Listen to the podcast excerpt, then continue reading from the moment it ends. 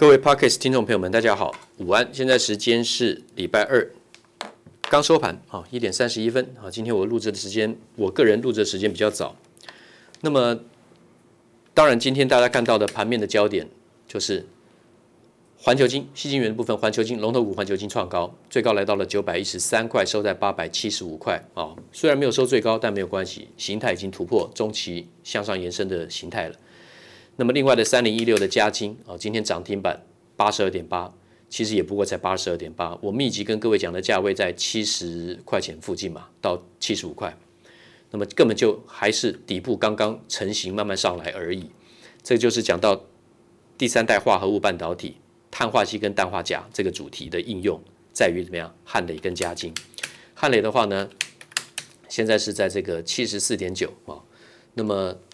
上次的高点是七十八点二，跟汉磊讲的价位非常的早，在三十块钱以下，四十四十五、五十块我都讲过啊。那么现在七十四点九，其实还是继续看多了啊。最强的形态来讲话呢，不要预设立场。大盘的话呢，我已经讲了一六一九零点之后，再来就是一八三三二点目标价。现在是今天最高一七三零五啊，是个新高，收在一七二八四啊，一点都不影响，不需要每天收最高好。留点上影线啊，什么压回啦，其实都是好事啊，都是好事。上礼拜三盘中还达到一六五五九点，对不对？盘中跌了两百多点啊。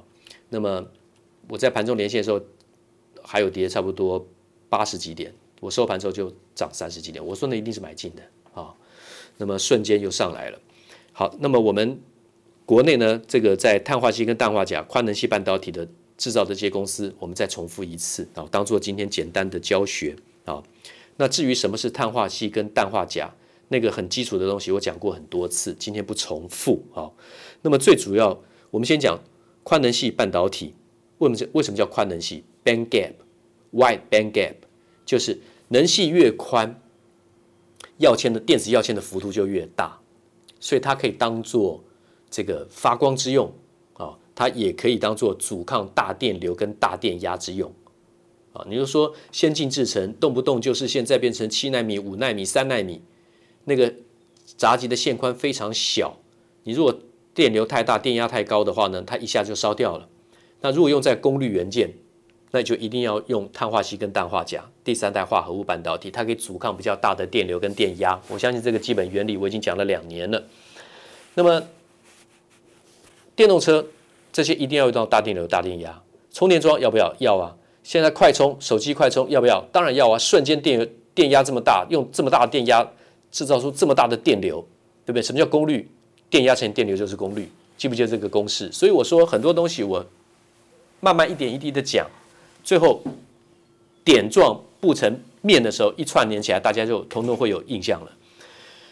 功率就是电压乘以电流，那就是功率，对不对？好，OK。那么第三代化合物半导体，碳化矽 SiC、Silicon Carbide 跟这个 Gallium Nitride 氮化镓，哦，那么我们重复讲一次，所有的像这个晶圆代工，一定是看台积电啦，看这个稳懋啦、全新啦，哦，那么先进制程看台积电晶圆代工，那成熟制程台积电当然也可以做啊，你说八寸厂它当然也可以做啊，对不对？功率半导体啊，你说二代化合二代化合物半导体砷化镓是什么？像稳懋，还有这个宏杰科。那二代化合物半导体的磊晶厂呢，是全新，好，那三代化合物半导体的话呢，就是汉磊跟嘉晶，汉磊是母公司，嘉晶是子公司。那么只有国内只有嘉晶可以同时做怎么样四寸跟六寸碳化矽基氮化镓的晶圆代工哦，用在车载跟伺服器哦，请注意哦，哦，只有嘉晶哦，国内只有嘉晶，而且他们至少做了六年了。好，那环球金的话呢，它当然，它跟这个国内其他的厂商合作，文茂是找了宏杰科合作，环球金的话呢，当然它跟 GTAT 签订了长约，在这个呃氮化镓跟碳化矽的晶圆，它必须跟国际的公司签订长约，因为那个料源的问题，它可以用在哪里？车用。那四寸的话呢，已经小量生产，六寸还在认证当中。你像汉雷跟嘉金的话，六寸都已经认证了，在制造，在量产了哦。那合金的话呢，今天也涨停啊，这个是碳化系的矽晶圆，它可以这么做，它可以做这个。那么捷力代号五二九九的捷力，它可以做这个氮化钾的快充，消费性的电子的快充，五 G 啦，像资料中心 data center 这些，像这个捷力、富鼎、捷力、大中，这是属于 MOSFET 的部分啊，MOSFET 的部分。好，那我们再重复讲一次，在这个汉磊跟嘉晶，就是碳化锡跟氮化钾用在车载跟伺服器要用到的。那如果说是像这个稳懋跟全新，尤其是稳懋，它是属于高功率放大器跟天线的部分，这些全部都是未来的主流。稳懋最近的股价呢，消沉了很久，从四百六十七点五跌到近期最低多少？最低是五三百五十八。然后呢，四月份的最低价是三百六十三，目前股价在三百八十一，量一直萎缩。等它一出量，手头是买点，量是多少呢？一天的成交量超过六千张。一天成交量超过六千张的时候呢，你注意那是会下一次的买点出来。现在平均一天成交量差不多就是两三千张，两三千张，所以它一天出了六千张，等于翻倍的时候呢，日均日日日成日日成交量翻倍的时候，就是到六千张等级的时候呢，你就要下去买稳懋了。六千张是不是等到收盘之后才知道？是的，但盘中会不会可以看得出大概当日的行情有没有可能到达那个标准？当然有机会看得出来啊，预估量会出来啊。所以去锁定，如果一开盘在半个小时以内，成交量已经出现了一千五百张到两千张了，就等于已经达到现在平均每天的日均量的话呢，那天大概就要过双倍的量，所以那就是买点了。所以价钱可能还没有跑掉多元的时候，就是买点。好，那今天讲这个议题当然是老的议题，可是每天都可以活的应用，新的应用，嘉晶可不可以买？嘉晶还是可以买啊。那昨天全部疯狂的这个航运、钢铁、航航海王、钢铁王，可不可以继续做多？震荡、震荡拉回，当然是可以继续做多啊。电子股、小股票，也许一年做个两三回循环；中股票大概一年、两年做一个大的循环。那大的龙头股，三年、五年、七年一个超大循环出来，对不对？传产股呢？十年甚至十五年，甚至到二十年才一个大循环出来，怎么可能那么快就停停止？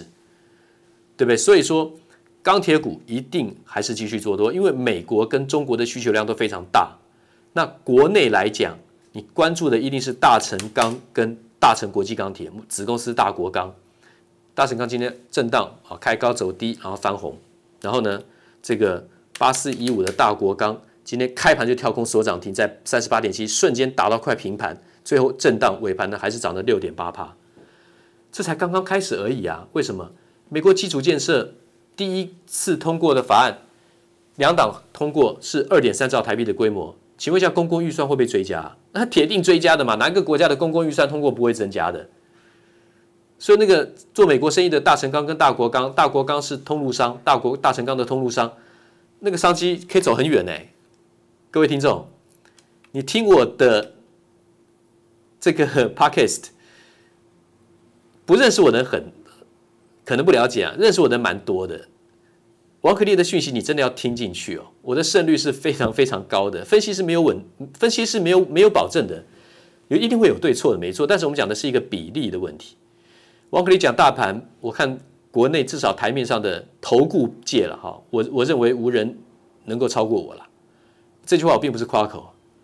我都是公开预告分析人，二十几年的资历，我讲的全部都是证据啊。好，那我先跟各位讲这些产业的东西，一点一滴的带给各位，然后我也同时把个股讲给你听，你就不会说等到听了半年、一年、三三一年、两年之后，你到一档股票都没讲，那也不可能嘛，对不对？OK，好了，那么结论就是，明天你要看的，除了钢铁股可以继续买之外，碳化矽、氮化镓、嘉晶。因为加氢落后汉雷的涨幅，母公司涨幅大概四十趴。那还有什么其他电子股呢？像今天 IC 设计纷纷打开跌停，跌的一直跌跌跌跌不休的金丽科，在公司出来澄清之后呢，一下子股价最近从多少六百一十五跌到昨天跌停锁死两百八十八，超过一半了。然后今天涨停三百一十六点五，可能跌的是蛮冤枉的啦。那另外再看一个那个三一三八的耀灯。